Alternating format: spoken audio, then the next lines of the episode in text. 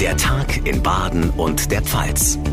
Ein Radio Regenbogen Podcast. Hallo zusammen, willkommen zu unserer heutigen Podcast-Ausgabe am 25. Februar. Ich bin John Siegert. Freut mich sehr, dass Sie einschalten an diesem Freitagnachmittag, an dem sich natürlich vieles um den Krieg in der Ukraine dreht. Die Kämpfe gehen unvermindert weiter. Laut Angaben aus der Hauptstadt Kiew sind viele Soldaten auf ukrainischer Seite bislang ums Leben gekommen. Gleichwohl habe man über 1000 russische Angreifer getötet, heißt es. Einige Beobachter vermuten, dass Russlands Präsident Putin nicht mit einer einer solch starken Gegenwehr und mit einer früheren Eroberung Kiews gerechnet haben könnte. Dafür spricht, dass Moskau auf einmal Verhandlungsbereitschaft signalisiert. Sarah Brückner aus der Radio Regenbogen Nachrichtenredaktion. Was hat's damit auf sich? Will Putin wirklich an den Verhandlungstisch zurückkehren? Offenbar schon, ja. Nach Angaben aus dem Kreml ist Putin bereit, hochrangige Verhandlungen mit der Ukraine aufzunehmen. Dieses Treffen könnte in der belarussischen Hauptstadt Minsk oder der polnischen Hauptstadt Warschau stattfinden. Das schlägt die ukrainische Seite vor. Jetzt kommt das große Aber. Moskau ist wohl nur zu Verhandlungen bereit, wenn die ukrainischen Streitkräfte die Waffen niederlegen, sprich, wenn sich die Ukraine ergibt. Bei diesem Gespräch könnte es dann um einen neutralen Status der Ukraine gehen, also dass das Land künftig weder einem westlichen Bündnis wie der EU oder der NATO noch einem russischen Bündnis angehört gehört. Solche Szenarien sind aber noch Zukunftsmusik. Ob es überhaupt zu einem solchen Gespräch kommt, werden wohl die nächsten Stunden und Tage zeigen. Und während diese Angriffe weitergehen, gibt es weitere Sanktionen gegen Moskau. Genau, und die sollen diesmal Wladimir Putin und seinen Außenminister Lavrov persönlich treffen, indem deren mögliche Vermögenswerte in der EU eingefroren werden und Putin und Lavrov dürfen auch nicht mehr in die Europäische Union einreisen. Bundesaußenministerin Annalena Baerbock sagte dazu. Wir treffen das System Putin dort, wo es getroffen werden muss, eben nicht nur wirtschaftlich und finanziell, sondern in seinem Machtkern. Sie sind verantwortlich dafür, dass unschuldige Menschen in der Ukraine sterben. Sie sind dafür verantwortlich, dass das internationale System mit Füßen getreten wird. Und das nehmen wir als Europäerinnen und Europäer nicht hin. Das wird Russland ruinieren. Auch die Sportwelt hat heute wieder auf den Krieg in der Ukraine reagiert. So wird die Formel 1 in diesem Jahr nicht in Russland stattfinden. Der große Preis von Sochi am 25. September wurde angesichts der aktuellen Umstände abgesagt. Nach dem Champions League Finale also das nächste Sportereignis, das sich aus Russland zurückzieht. Die Infos von Sarah Brückner. Darüber hinaus hat die EU aber noch weitere harte Sanktionen beschlossen. Mareike Makosch aus den Radio Regenbogen Nachrichten. Darüber gab es wohl auch ein bisschen Streit. Die Sanktionen treffen vor allem den Finanzsektor, also die russischen Banken können sich jetzt von den europäischen zum Beispiel kein Geld mehr leihen. Allerdings waren da nicht alle zufrieden damit. Es hätte ja auch die Option gegeben, Russland aus dem SWIFT-System auszuschließen, also das europäische Überweisungssystem. Da waren aber einige Länder dagegen, unter anderem auch Deutschland. Offiziell, weil man sich die Option noch aufheben möchte, falls noch was Schlimmeres passiert, hat Kanzler Scholz gesagt, wobei ich jetzt nicht weiß, was da noch kommen soll. Inoffiziell dürfte das aber auch damit zusammenhängen, dass Deutschland viele Rechnungen an Russland zahlen muss wegen dem ganzen Gas und das würde dann natürlich nicht mehr gehen. Ja, das hat den Ukrainern wahrscheinlich nicht so gefallen, oder? Nee, Präsident Zelensky hat heute Morgen gesagt, das reicht nicht. Außerdem gab es auch harte Worte von Botschafter Melnik. Der wirft Deutschland vor, die Ukraine aufzugeben. Er habe keine einzige gute Botschaft aus Berlin bekommen.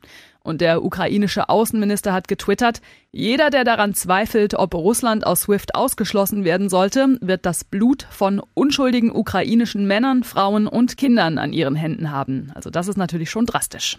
Allerdings. Dankeschön, Mareike Makosch, für die Infos.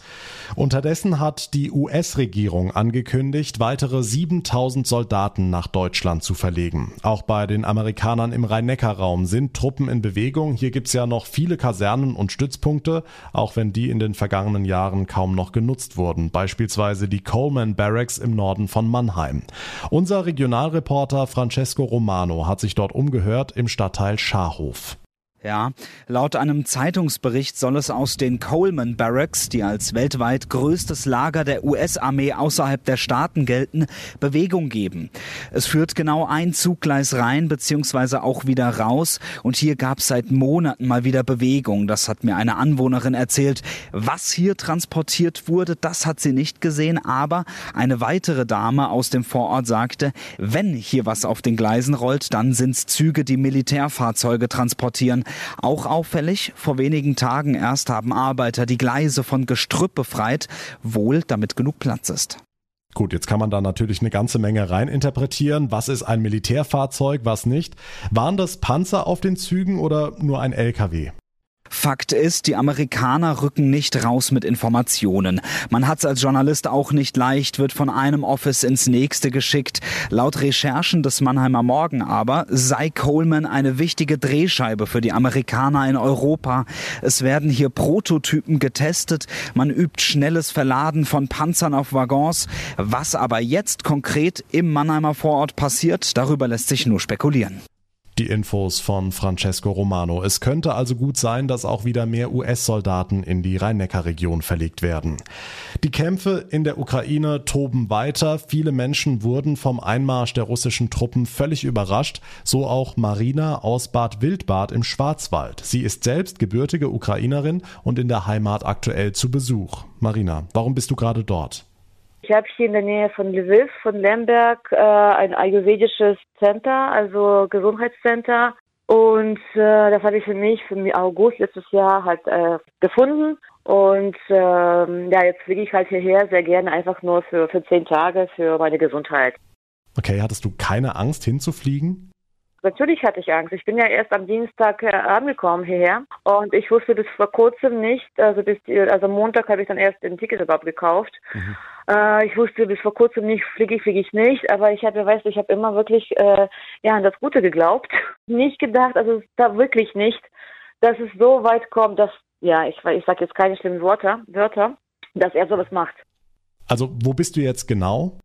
Äh, also ich bin jetzt in der Nähe von Lemberg, das ist Lviv, das ist ja so 600 Kilometer, glaube ich, von, von, von Kiew entfernt und äh, 80 Kilometer jetzt von Polen entfernt, ja.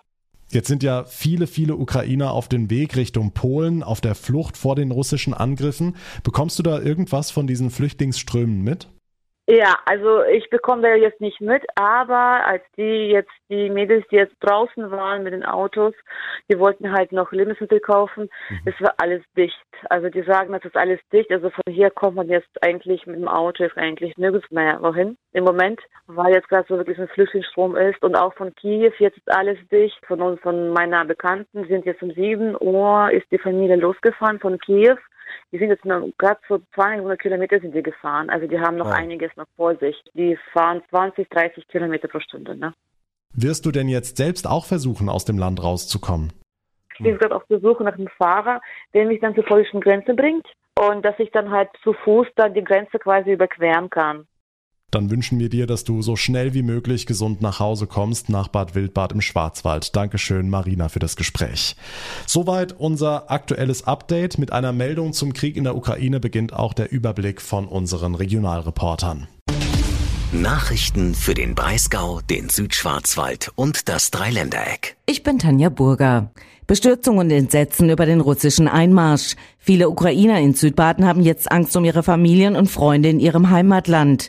Wie Ina Prokopschuk, die für die Hilfsorganisation Einledele in Freiburg arbeitet. In ihrem Heimatort gibt es jetzt Schießübungen für Zivilisten, denn viele wollen auch nicht weg, sagt sie. Ja, was wir gehört haben, ist, dass viele Gemeinden, viele Kirchen, viele Pastoren in den besetzten Gebieten und drumherum die gefährdeten Gebiete geblieben sind, dass ihre Familien weggeschickt haben, aber sie selber sind dort geblieben, weil sie gesagt haben, gerade die älteren Menschen, die dort sind, die sagen, wir sind hier geboren, wir haben hier gelebt und wir werden hier sterben, dass sie sich um die bis zum Ende kümmern möchten.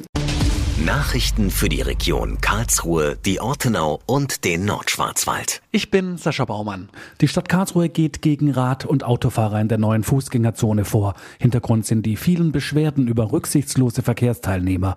Radfahren und Lieferverkehr sind eigentlich auf festgelegte Zeitfenster begrenzt. Bürgermeister Albert Käuflein. Wir informieren natürlich, aber Information und Prävention reicht am Ende oft nicht aus. Wir müssen jetzt einfach scharf stellen und sagen, wer sich nicht dran hält, der wird zur Kasse gebeten. Das Signal ist, bitte nehmen Sie Rücksicht. Wenn nicht, sind Sie als Fahrradfahrer mit 25 Euro dabei und als Autofahrer mit 50, um mal zwei Beträge zu nennen. Polizei und Ordnungsdienst werden jetzt verstärkt Schwerpunktkontrollen durchführen. Nachrichten für Rhein-Neckar, den Odenwald und den Kraichgau. Ich bin Francesco Romano. Der Besucherstopp an den Neckar-Odenwald-Kliniken wird wegen der hohen Infektionszahlen im Kreis verlängert. Dazu haben sich Klinikleitung und Chefärzte entschlossen. Bis mindestens 6. März gilt der Besucherstopp. Wann man wieder lockern könne, steht noch nicht fest. Mannheims Oberbürgermeister Peter Kurz hat sich zu den Entwicklungen in der Ukraine geäußert. Ein Bodenkrieg war für mich unvorstellbar. Meine Gedanken sind bei den Menschen in der Ukraine, so Kurz in einer Mitteilung. Mannheim stehe im Austausch mit anderen deutschen Großstädten, um zu klären, ob mit Hilfe der Bundesregierung kommunale Hilfstransporte in die Ukraine organisiert werden. So, zum Abschluss der heutigen Folge noch eine schöne Geschichte. Für die meisten von uns wahrscheinlich eine Kindheitserinnerung, eine Zeit vor E-Mail oder Messenger. Einfach einen Brief in eine Flasche gesteckt und dann ab dafür ins Meer oder in den Fluss vor der Haustüre. Und dann werden die Dinger tatsächlich irgendwann mal gefunden, teils erst nach Jahrzehnten. Und sowas ist zuletzt gerade in Edingen-Neckarhausen passiert. Nach 13 Jahren wurde hier die Flaschenpost von Jakob aus dem Neckar gefischt. Dahinter steckt aber eine eine noch viel kuriosere Geschichte und die hat er unserem Radio Regenbogen Moderator Basti Haug heute erzählt. Also klar, die Geschichte ist super cool für mich, aber eigentlich ist ja gar nicht so viel passiert. Ich habe halt mit sieben Flaschen ins Wasser geschmissen. So die eigentlichen Helden der Geschichten sind ja eigentlich Frau Arras und Herr Heinze, die das Ding A aus dem Wasser gefischt haben und mich B dann auch noch gefunden haben, was ja dann auch Zufall war, dass ich überhaupt noch hier gewohnt habe und alles. Was hat denn dein siebenjähriges Ich damals ganz genau geschrieben? Boah, ähm, ich, ich kann es kurz rauskramen. Ich kann es nämlich nie merken und ich kann es auch kaum lesen, weil die Handschrift so furchtbar ist. Hat sich das mittlerweile gebessert? Ah ja, das geht mittlerweile. Mittlerweile schreibe ich das J von meinem Namen in die richtige Richtung. Ja, also es steht Wort für Wort drin, lieber Finder, bitte schreibe mir zurück, ich heiße Jakob, das J ist halt komplett falsch rum. Habe ich auch dreimal durchstreichen müssen, weil ich es einfach falsch geschrieben habe. Was machst du jetzt mit der Flasche genau? Ich lasse jetzt erstmal auf meinem Schreibtisch stehen, weil sie auch ganz cool aussieht. Ich meine, gerade das Papier ist halt so cool gelb vergilbt jetzt. Aber ansonsten, ich habe jetzt nicht wirklich einen coolen Plan damit. Es ist bestimmt mal ganz nett, wenn irgendwie Familie oder so vorbeikommt, holt man sie mal runter, erzählt die Geschichte. Den Enkelkindern wirst du deine Geschichte erzählen können. das, das bestimmt auch. Vielleicht, vielleicht animiere ich auch meinen Sohn dann irgendwann mal, dass er auch mal eine Flasche da reinschmeißt. Vielleicht passiert ja nochmal was Cooles. Aber jetzt müssen wir auch ganz klar sagen, du hast vor 13 Jahren die Flasche in den Neckar geschmissen, die hat es gerade mal ja. sechs Kilometer weit geschafft. Ja, das war natürlich äh, ein bisschen enttäuschend, aber ich meine, positiv sehen, immerhin konnte ich sie jetzt mit dem Fahrrad wieder abholen. Also ist auch ein Sieg in einer gewissen Hinsicht. Nicht mal ein halber Kilometer pro Jahr, aber was soll man machen? Ich denke mal, die ist irgendwo, es sind ja ein paar Inseln auf dem Neckar, ist die wohl irgendwo hängen geblieben und dann wahrscheinlich mit dem letzten Hochwasser wieder rausgespült worden. Krass, 13 Jahre lang unterwegs, 6 Kilometer weit gekommen. Erinnert mich irgendwie an meine Leistungen im Sportunterricht früher. Trotzdem ein Happy End für Jakobs Flaschenpost, so soll's sein. Eine sehr schöne Geschichte. Das war der Tag in Baden und der Pfalz für heute. Wenn Sie es noch nicht getan haben, dann wäre es ganz toll, wenn Sie uns folgen. Uns abonnieren geht auf jeder Podcast-Plattform und dann verpassen Sie keine Ausgabe mehr, bekommen jeden Tag ein Update, sobald die neueste Folge online ist. Mein Name ist John Segert. Ich bedanke mich ganz herzlich für Ihre Aufmerksamkeit und Ihr Interesse. Wir hören uns dann am Montag in der nächsten Folge wieder. Bis dahin eine gute Zeit und haben Sie ein schönes Wochenende. Tschüss.